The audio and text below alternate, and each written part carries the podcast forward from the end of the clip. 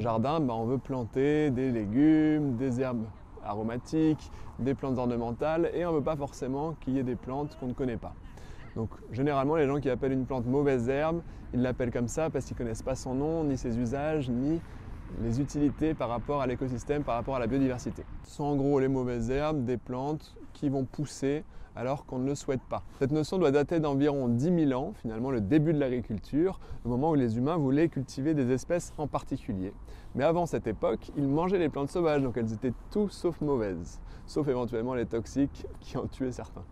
Aujourd'hui, pour être moins péjoratif, on utilise aussi des termes comme herbe folle, adventice ou encore plante sauvage tout simplement.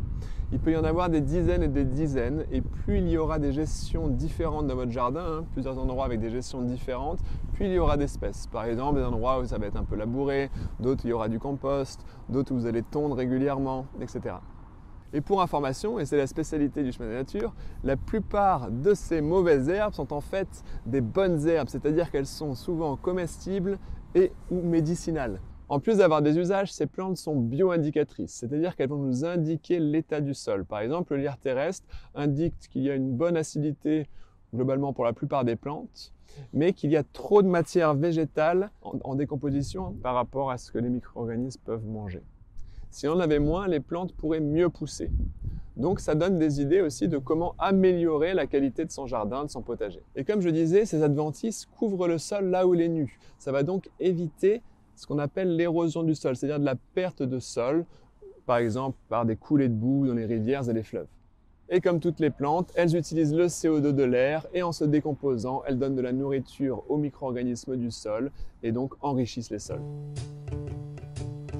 Est-ce qu'il est vraiment souhaitable de cueillir des plantes sauvages dans la nature? Est-ce que ça ne va pas détruire les écosystèmes? Est-ce que ce n'est pas néfaste pour la biodiversité? Est-ce qu'on ne prend pas la nourriture aux insectes? Bref, est-ce que cueillir est éthique? On ne peut pas généraliser pour toutes les plantes, car en effet, il y a des plantes très communes, d'autres moins. Ça va même dépendre des régions. Donc la règle numéro 1 du cueilleur, c'est d'être sûr à 100% d'avoir identifié sa plante avant de la cueillir. Et bien sûr, ensuite, on se renseigne quels sont les critères à retenir avant de les cueillir. Si on prend l'exemple du pissenlit, c'est une plante extrêmement abondante, très commune et protégée nulle part. Alors que l'ail des ours va être abondant dans certaines régions et rare dans d'autres. En plus, il suscite un regain d'intérêt, c'est-à-dire qu'il y a plein de gens qui en entendent parler, qui ont envie d'en cueillir et qui en cueillent trop. C'est aussi une plante qui est vendue. Les, plantes vendues, bah, on peut faire de l'argent, donc parfois elles sont cueillies en excès. Donc c'est le genre de plante qu'il va falloir surveiller et surveiller les cueillettes et éduquer les gens à ne pas trop en cueillir et surtout à ne pas prendre les parties souterraines ou encore les graines pour que la plante, en tout cas dans certaines régions, ne disparaisse pas. L'arnica, par exemple, est une plante très prisée des laboratoires qui est utilisée dans des baumes, dans des crèmes, mais aussi en homéopathie pour tout ce qui est douleur, contusion, bleu, etc. Elle a beaucoup été cueillie et maintenant elle a une réglementation stricte, voire on ne peut pas la cueillir dans beaucoup d'endroits. Il y a le réchauffement climatique aussi qui fait qu'elle se raréfie, donc protégeons l'arnica, arrêtons de l'accueillir. Pour info, pour remplacer l'arnica, vous pouvez utiliser la pâquerette qui elle est beaucoup plus commune et pas du tout en voie de raréfaction. On a de la chance parce que les plantes les plus intéressantes, comestibles, médicinales, délicieuses sont souvent des plantes très communes. Très communes, abondantes, presque partout.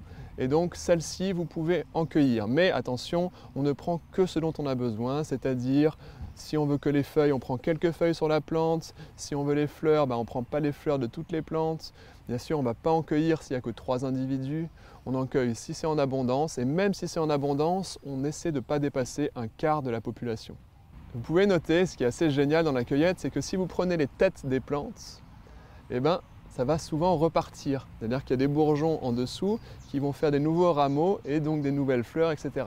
Donc trois semaines après avoir pris la tête la sommité de la plante, on trouve encore plus de cueillettes. Donc c'est assez chouette. Ça ne marche pas pour toutes les plantes, mais ça marche souvent. Il n'empêche qu'il faut respecter cette règle de ne pas prendre plus de 25%. Il y en a qui disent un tiers d'une population de plantes abondantes.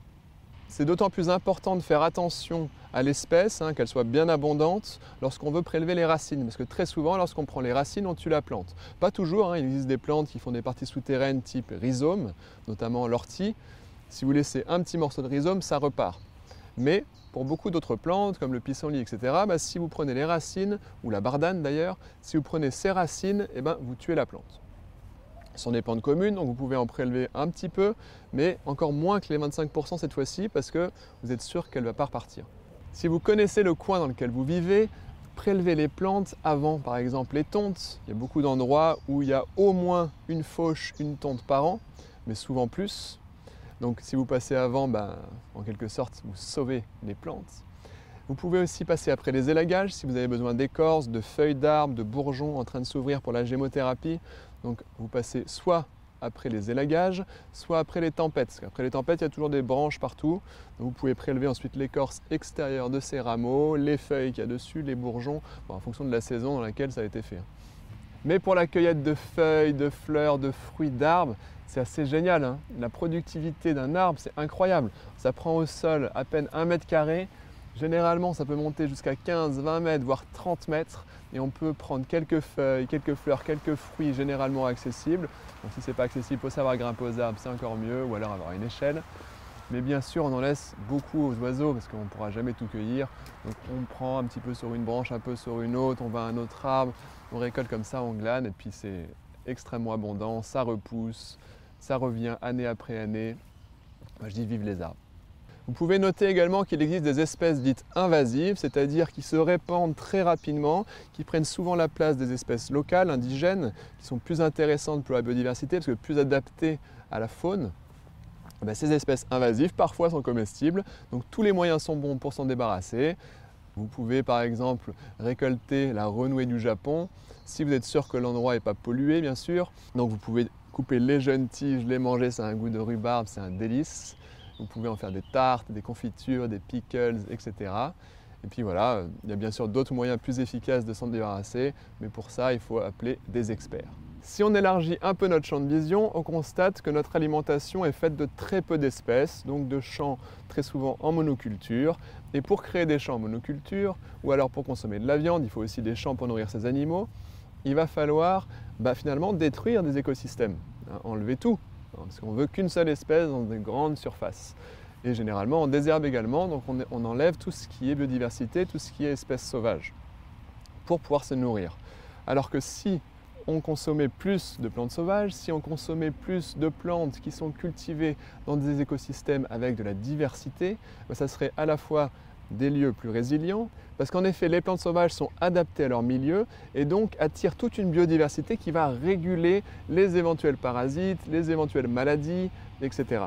Et ce faisant, le sol va également être de plus en plus riche, de plus en plus sain, et ces écosystèmes-là, c'est connu, sont plus intéressants pour capturer le carbone. Par exemple, une forêt capture beaucoup plus de carbone qu'une prairie, mais encore beaucoup plus qu'un champ cultivé en monoculture les bois, les prairies, les forêts sont plus productifs que les champs cultivés en monoculture.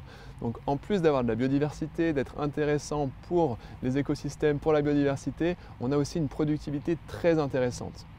Ça nous permet également de cueillir, de glaner finalement, de prendre qu'un petit peu de chaque espèce, alors que lorsqu'on cultive dans un champ en monoculture, bah, généralement on prend tout d'un coup. Et en plus c'est local, il n'y a pas besoin de faire venir des roses ou des plantes exotiques, des fruits exotiques du monde entier, donc de brûler du kérosène, de faire venir par avion, etc. et de polluer. Là on a tout sur place, tout est adapté, tout est bon. Moi je dis, vive la cueillette on s'éloigne le plus possible des routes parce que ben, c'est pollué. Les usines aussi, les chemins de fer, les décharges. Par rapport à la hauteur, c'est lié aux éventuels parasites qu'on peut, peut, y avoir dans la nature, comme il peut y avoir dans un champ cultivé, comme il peut y avoir dans le potager de votre grand-mère. C'est-à-dire souvent des parasites transmis par le caca, des chiens, des renards, euh, ou l'urine, des rats, des ragondins et même potentiellement l'urine des sangliers, des renards, etc. Mais la maladie du renard que l'on connaît, c'est le caca. L'échinocoque, le parasite, c'est vraiment que dans le caca. Voilà, donc le plus, gros risque, c'est l'échinococose et la douve du foie. Et donc quand c'est au ras du sol, il y a plus de risques. Donc quand c'est au ras du sol, qu'est-ce qu'on fait pour éliminer les risques? On cuit.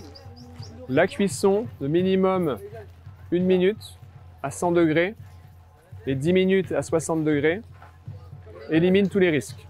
Alors n'oubliez pas, ce que j'ai dit, c'est que c'est valable pour tout dans ces cas-là. Il n'y a, pas euh, une absence de risque dans les potagers, dans les champs cultivés. Si la fraise des bois est dans un endroit relativement peu fréquenté, il n'y a pas plus de risque que dans un champ cultivé ou dans un potager. Vous voyez? Donc si vous êtes à l'aise à manger une laitue ou une fraise d'un potager, il n'y a pas de raison de ne pas manger la fraise des bois. Vous voyez? Le risque zéro n'existe pas. C'est très transmis par les chiens et les gens ils ont un chien. Beaucoup de gens ont des chiens. Donc les gens ils caressent leur chien. Ils se sont roulés dans les parasites, ils caressent leur chien. ensuite ils se grattent le coude, et puis ensuite ils se grattent la barbe, et puis ensuite ils font la bise. Est-ce que c'est une maladie fréquente? Non. Donc ces parasites ne sont pas fréquents, les maladies, c'est rare. Donc euh, voilà, il faut faire attention, il faut essayer de, savoir là où c'est le plus passant et éviter les endroits trop passants. Privilégier en hauteur si c'est possible. Si c'est trop bas et que c'est passant, on cuit. Voilà, on essaie d'aménager tout ça pour prendre le moins de risques possible sans pour autant être, euh, euh, être dans la psychose. Quoi.